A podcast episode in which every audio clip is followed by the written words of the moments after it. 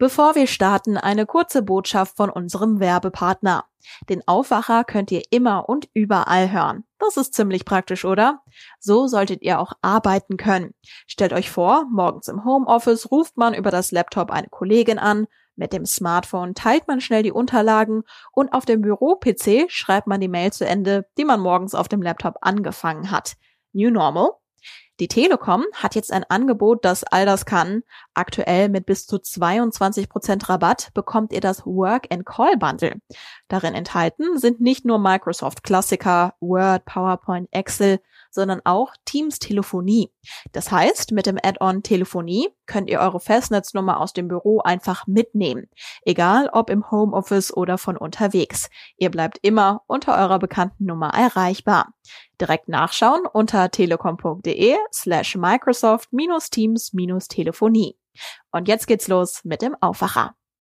Klar ist, dass die NRW-CDU sich jetzt bald schon Gedanken darüber machen muss, wer denn den NRW-Landesverband der CDU dann demnächst führen wird. Denn Armin Laschet hat schon äh, gesagt, bevor er sich zum äh, Chef äh, der CDU Deutschlands hat wählen lassen, dass er dieses Amt abgeben wird. Seit gestern wissen wir, Armin Laschet ist der Kanzlerkandidat der Union. Aber wie geht es jetzt für ihn und vor allem in NRW weiter? Darauf schauen wir gleich im Aufwacher. Ich bin Julia Marchese. Hi.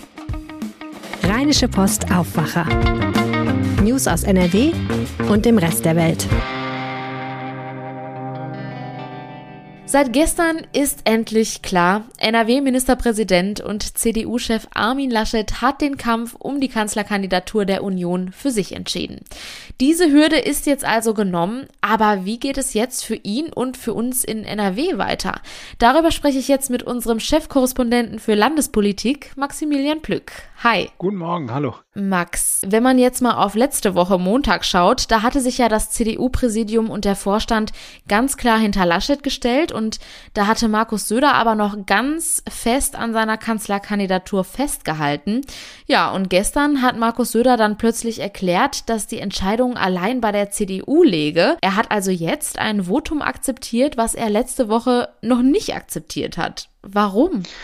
Also es ist ja so, dass es am Ende Armin Laschet den Bundesvorstand auch dazu gezwungen hat, ein klares Votum abzugeben. Also das war jetzt in der vergangenen Woche hat man ein, ein Bekenntnis abgegeben, aber es gab keine richtige Abstimmung. Und nach einer sechsstündigen Sitzung hat dann der äh, Armin Laschet es dann tatsächlich geschafft, dass er dann die, die Anwesenden dazu gebracht hat, dass sie eben mehrheitlich für ihn gestimmt haben mit einem ordentlichen Ergebnis. Und dann äh, war da auch äh, nicht mehr dran rumzudeuteln. Und äh, das hätte jetzt auch dazu dazu geführt, dass am Ende alle wirklich äh, maximal beschädigt daraus gegangen wären, wenn jetzt äh, äh Söder nochmal dieses Votum in Frage gestellt hätte. Diesbezüglich ist mir gestern ein Statement von CSU-Generalsekretär Markus Blume aufgefallen.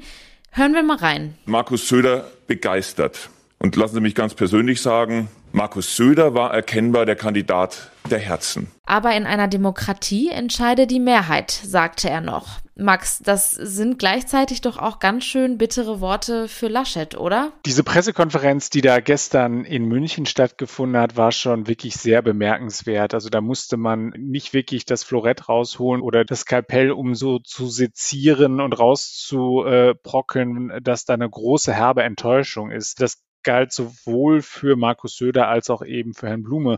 Und bemerkenswert fand ich beispielsweise nur, um da eines herauszugreifen, den Satz, als er sich dann wirklich bei seinen Unterstützern bedankt hat, hat Markus Söder dann darauf verwiesen, dass er gerade bei den jungen, modernen, die auf Zukunft aus waren, äh, hat er sich für ihre Unterstützung bedankt. Das ist natürlich ne, nochmal ein klarer Affront. Also er ist der Mann, der für Moderne und für äh, die Zukunft steht und Armin Laschet ist halt eben so ein bisschen der ewig Gestrige. So muss sich das anhören. Aber am Ende geht er jetzt als der äh, gestärkte Mann nach, nach Bayern zurück. Also auch wenn er jetzt da klein beigeben musste, in Bayern ist er jetzt wirklich trotzdem jemand, der da ein sehr hohes Ansehen äh, genießt. Und insofern kann er, glaube ich, am Ende des Tages sagen, dass dieses, was der Union insgesamt geschadet hat, womöglich auf sein Konto einzahlt am Ende. Welche Reaktionen gab es denn jetzt auf die Kanzlerkandidatur von Armin Laschet, vor allem aus NRW?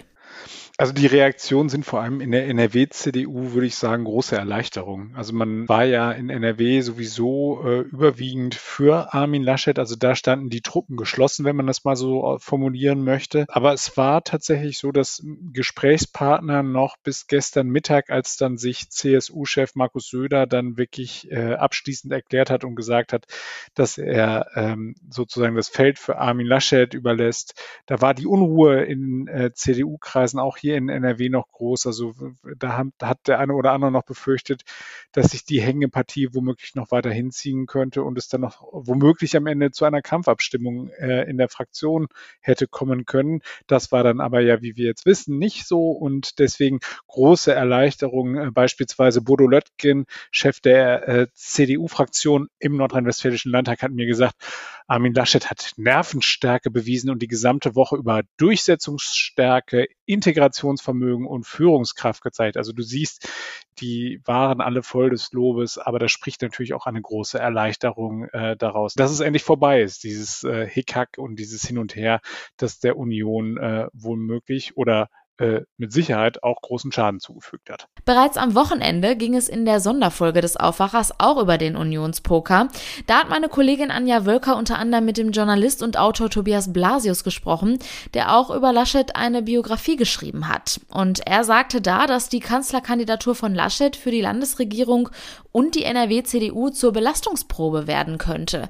Was sagst du dazu? Also das hat mehrere Facetten, das Thema. Ähm, klar ist, dass die NRW-CDU sich jetzt bald schon Gedanken darüber machen muss, wer denn den äh, NRW-Landesverband der CDU dann demnächst führen wird. Denn Armin Laschet hat schon äh, gesagt, bevor er sich zum äh, Chef der CDU Deutschlands hat wählen lassen, dass er dieses Amt abgeben wird. Da gibt es zwei verschiedene Szenarien.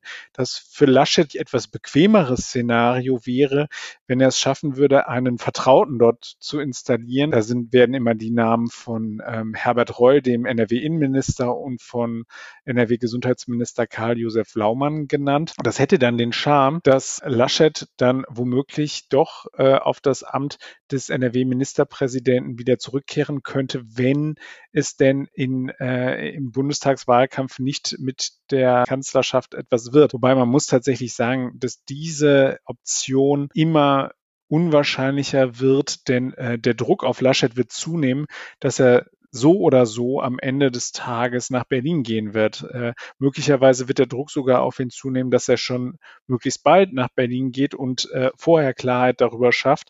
Das würde dann allerdings bedeuten, dass er dann halt eben nicht mehr äh, NRW-Ministerpräsident wäre. Und das würde dazu führen, äh, dass es jemand werden muss, der jetzt schon ein Landtagsmandat inne hat. Und wer kommt dafür in Frage? Also im Raum kursieren immer drei Namen. Das eine ist Verkehrsminister Henrik Wüst, der ein Landtagsmandat. Das andere ist Bodo Löttgen, der NRW-Fraktionschef der CDU. Und dann als dritter äh, Lutz Lienkemper, NRW-Finanzminister. Wobei die überwiegende Mehrheit der Gesprächspartner äh, sich dazu versteift zu sagen, dass der aussichtsreichste Kandidat ähm, Hendrik Wüst wäre. Und vor welchen Herausforderungen steht denn jetzt Armin Laschet? Was kommt auf ihn zu? Armin Laschet wird die Monsteraufgabe bewältigen müssen, dass er einerseits die ähm, Union wieder äh, aufrichtet, dass er ein Wahlkampfprogramm auf die Beine stellt, dass die Mehrheit davon überzeugt, die vielen Zweifler, die es ja laut Umfragen an seiner Person als Kanzlerkandidat auch äh, bundesweit bei den Wählern gibt. Und äh, gleichzeitig wird er eben auch noch, und das dürfen wir nicht vergessen, das ist in den vergangenen Tagen etwas in den Hintergrund geraten,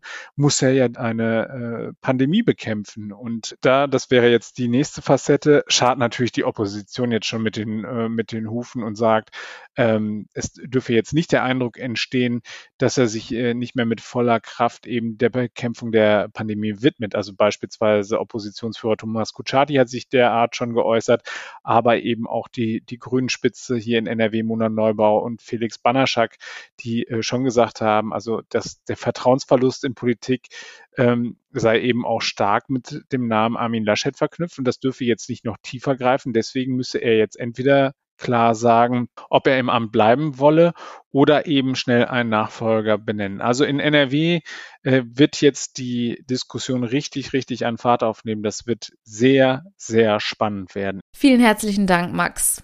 Sehr gerne. Moderna, BioNTech und AstraZeneca. Die schnelle Entwicklung der Corona-Impfstoffe war in der Pandemie ein unglaublich wichtiger und wissenschaftlich großartiger Schritt. Am Dienstag hat die EU-Arzneimittelbehörde außerdem den US-Impfstoff Johnson Johnson zugelassen. Seitdem geimpft wird, gibt es aber auch immer wieder hitzige Diskussionen darum, wer vielleicht auch früher als angedacht geimpft wird. In Duisburg wurde über die Impfung des Hafenchefs diskutiert, in Neuss jüngst über die Impfungen von Lehrern, die eigentlich noch nicht an der Reihe waren. Und in Hamminkeln soll ein Arzt jetzt 200 Menschen gegen Geld geimpft haben. Was steckt dahinter? Darüber spreche ich jetzt mit meinem Kollegen Henning Rasche. Hallo. Hallo, vielen Dank. Geld gegen Impfung. Henning, wie sollen die Impfungen abgelaufen sein? Also, der Hausarzt, ein Schermbecker Allgemeinmediziner mit einer Praxis in Schermbeck im Kreis Wesel, hat am Sonntag eine Festscheune, in der eigentlich Schützenfeste und Hochzeiten stattfinden, gemietet und hat da rund 200 Impfungen durchgeführt. Also er hat AstraZeneca-Impfstoff verwendet, den er vom Kreis Wesel regulär auch zur Verfügung gestellt bekommen hat, allerdings um seine Patienten zu impfen, die Vorerkrankungen haben, die immobil sind, die sollte er damit eigentlich impfen. Und er hat dann tatsächlich Mitarbeiter verschiedener Unternehmen geimpft, die im Wesentlichen in die Prioritätsgruppe 3 fallen.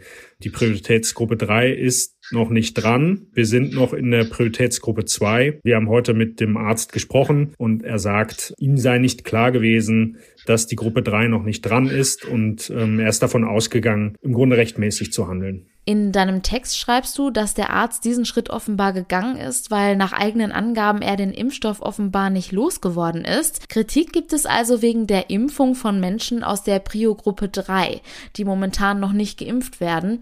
Zweiter Kritikpunkt ist, dass er pro Impfung 80 Euro nehmen wollte. Was ist da dran? Der Arzt hat im Vorfeld der Impfungen an die Firmen, deren Betriebsarzt er ist, das ist zum Beispiel ein Borkener Energieversorger.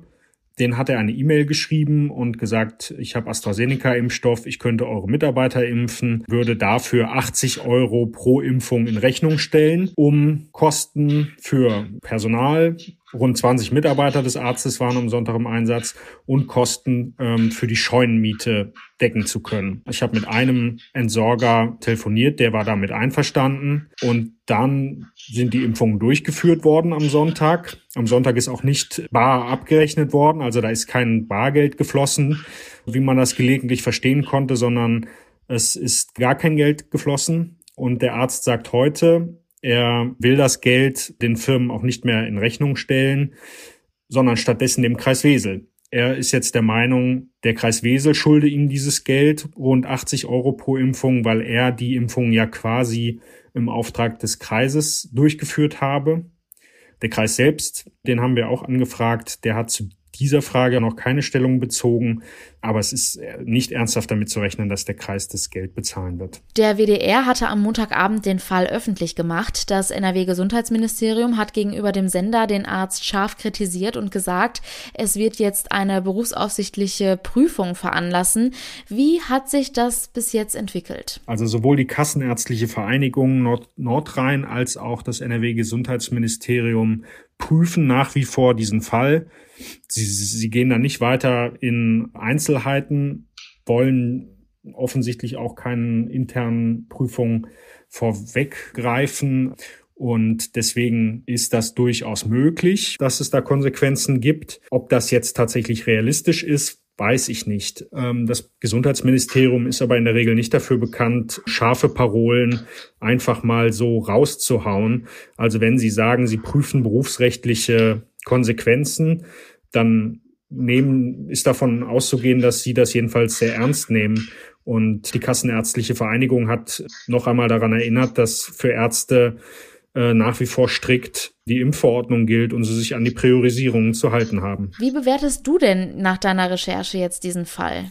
Also es ist ein durchaus zwiespältiges Gefühl. Man wäre jetzt zunächst geneigt zu sagen, das ist ein ganz schön raffgieriger Typ, der sich an den Impfungen bereichern wollte. Mein Eindruck ist, er wollte sich nicht unbedingt bereichern, sondern durch das Geld tatsächlich Kosten, die ihm entstanden sind, decken. Es ist verwerflich, extra Gebühren zu verlangen. Es ist verwerflich, dass er sich über die Impfverordnung hinwegsetzt und auf eigene Faust Leute impft, die noch nicht dran wären. Das muss er sich vorhalten lassen. Dafür muss er sich rechtfertigen.